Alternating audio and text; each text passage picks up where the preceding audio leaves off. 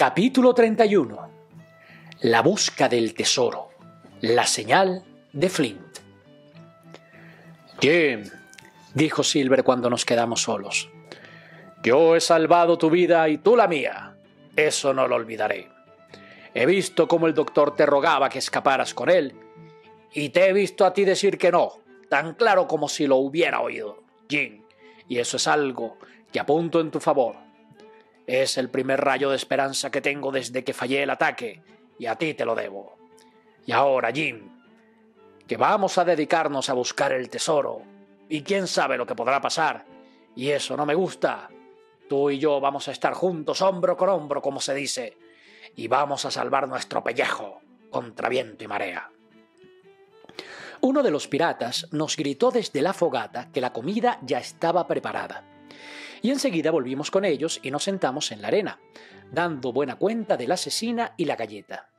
Habían encendido una hoguera tan grande como para asar un buey, lo que producía un calor insoportable. Y las llamas eran tan altas que sólo podía uno acercarse a favor del viento. Con el mismo espíritu de despilfarro, habían cocinado tres veces más de lo que podíamos consumir. Y uno de los piratas, riéndose estúpidamente, echó las obras al fuego, que chisporroteó y pareció crecer. Aquellos hombres no se cuidaban para nada del mañana. De la mano a la boca, esa era la única norma de su vida. Y aquella imprevisión en cuanto a los víveres y el sueño pesado de los centinelas me hizo comprender que, aunque valientes para un abordaje y para jugárselo todo a una carta, eran absolutamente incapaces de algo que se pareciera a una campaña prolongada.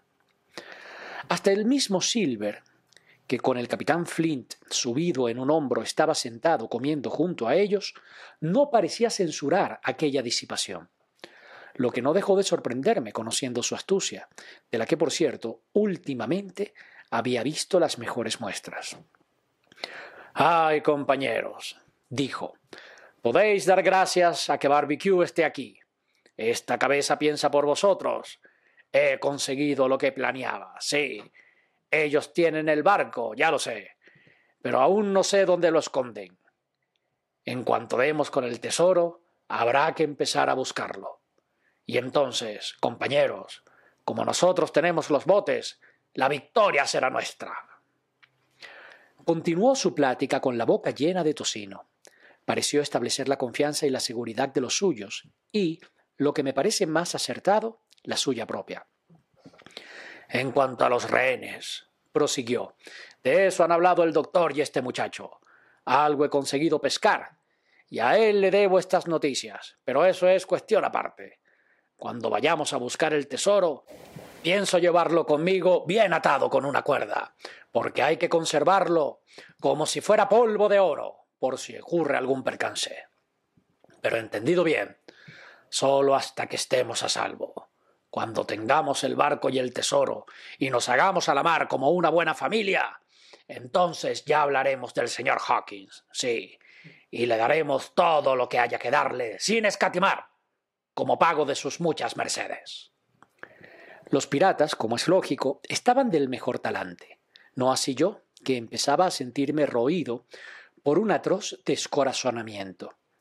Si el plan que les acababa de explicar hubiera sido factible, Silver, que ya era traidor por partida doble, no vacilaría en seguirlo.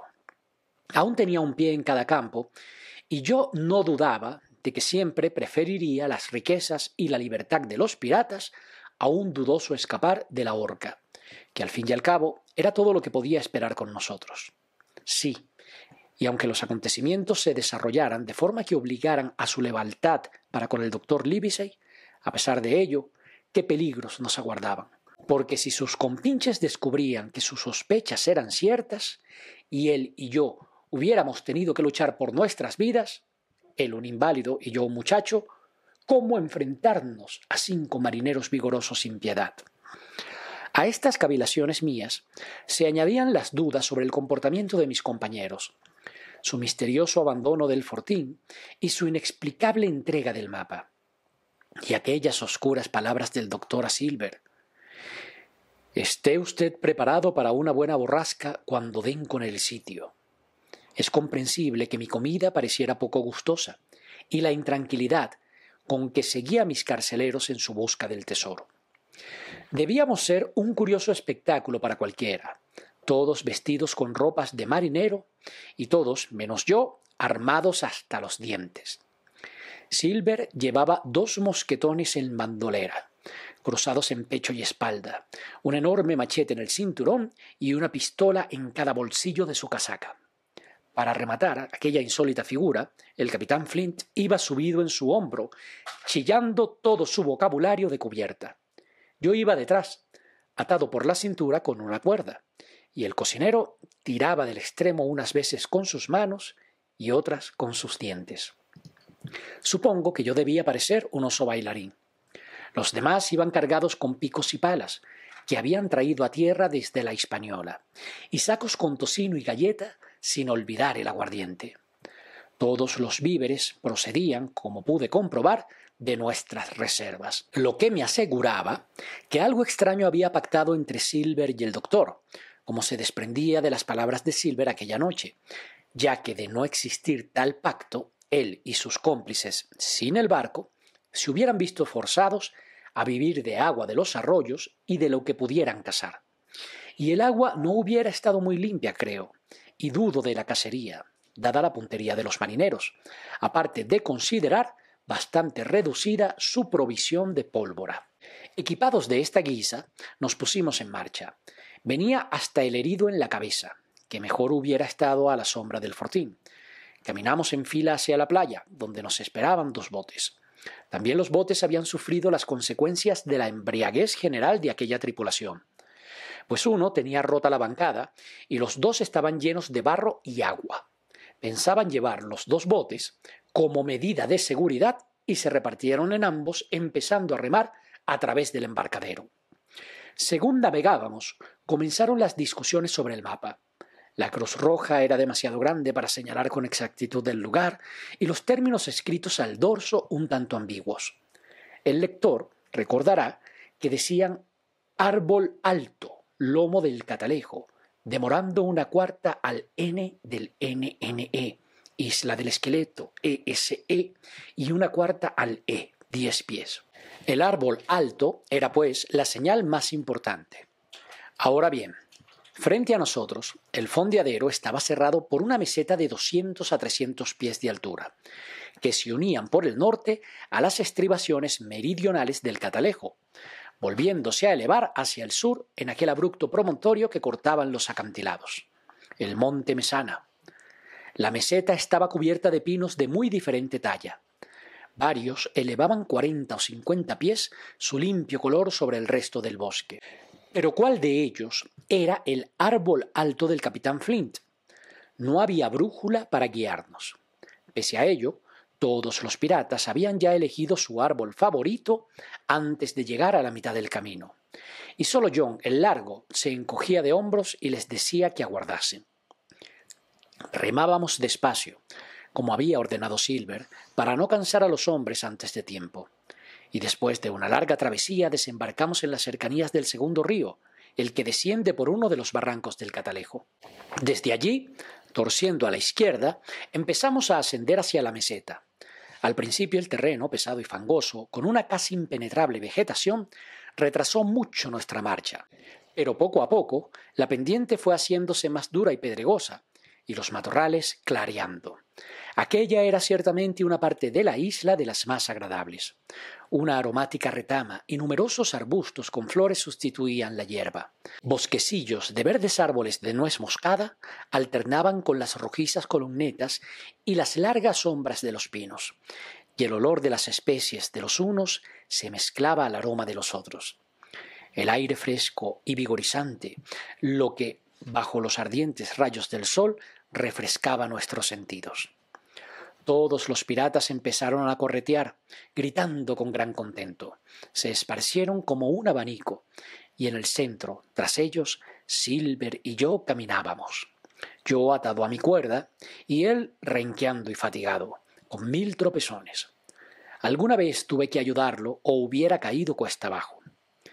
Llevábamos más de media milla en nuestra subida y ya estábamos alcanzando el borde de la meseta cuando uno que iba destacado hacia la izquierda empezó a llamar a gritos, como sobrecogido por el terror.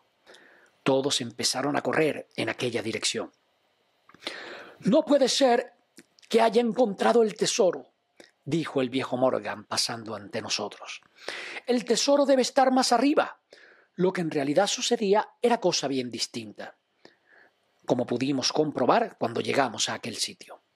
Al pie de un pino bastante alto y como trenzado en una planta trepadora que había distorsionado algún huesecillo, yacía un esqueleto humano, del que aún pendía algún jirón de ropa.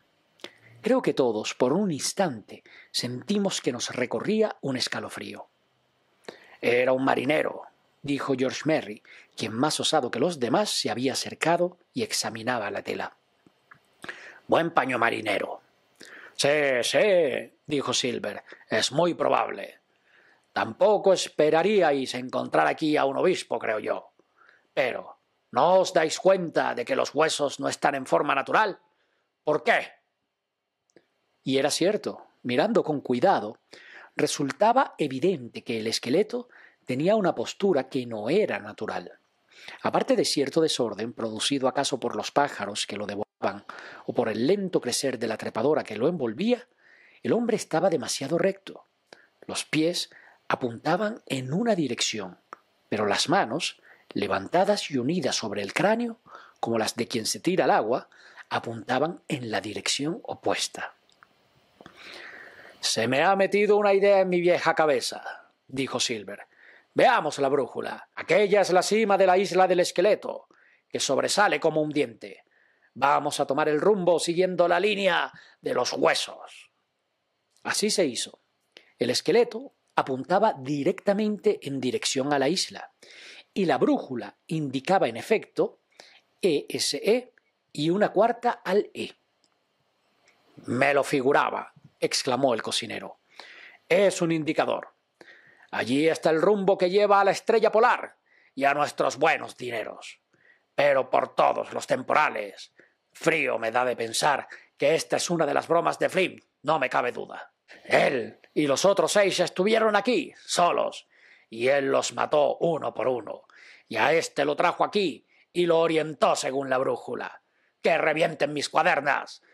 Los huesos son grandes y el pelo parece que fue rubio. ¡Ah! Este debía ser Ayardice. ¿Recuerdas a Ayardice Morgan? Ay, sí, repuso Morgan. Me acuerdo. Me debía dinero.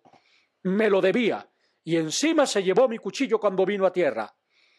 Hablando de cuchillos, dijo otro, ¿por qué no buscamos al de este? Flint no era hombre que registrara los bolsillos de un marinero, y no creo que los pájaros se lleven nada de peso. Por todos los diablos que llevas razón, exclamó Silver.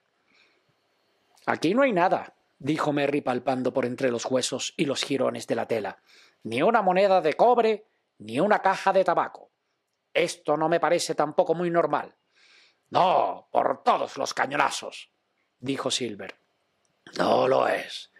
Ni tampoco creo que sea bueno. Puedes asegurarlo por el fuego de San Telmo, compañeros, que no quisiera encontrarme con Flint. Seis eran, y de los seis solo quedan huesos. Seis somos nosotros. Yo lo vi muerto con estos ojos, dijo Morgan. Billy me hizo entrar con él. Allí estaba con dos monedas de un penique sobre sus ojos. Muerto sí. Seguro que estaba muerto. Y en los infiernos, dijo el de la cabeza vendada. Si hay un espíritu que pueda volver, ese es Flint. Qué gran corazón y qué mala suerte tuvo. Eso es verdad, observó otro. Recuerdo cómo se enfurecía. Y luego gritaba pidiendo más rom o se ponía a cantar quince hombres. Solo cantaba esa canción, compañeros. Y os digo que desde entonces no me gusta mucho cuando la oigo. Hacía más calor que en un horno y la ventana estaba abierta y yo escuchaba esa canción una y otra vez, y a Flint se lo llevaba a la muerte. Vamos, vamos, dijo Silver, no hablemos más de eso. Muerto está, y se sabe que los muertos no andan. Al menos supongo que no andan de día. Eso es seguro. Tanto pensar mató al gato. Vamos a buscar los doblones. Nos pusimos en marcha, pero a pesar del calor del sol y de aquella luz deslumbrante, los piratas no se mostraban ya tan alegres, sino que caminaban juntos y hablando en voz baja. El terror del pirata muerto había sobrecogido sus espíritus. Thank you.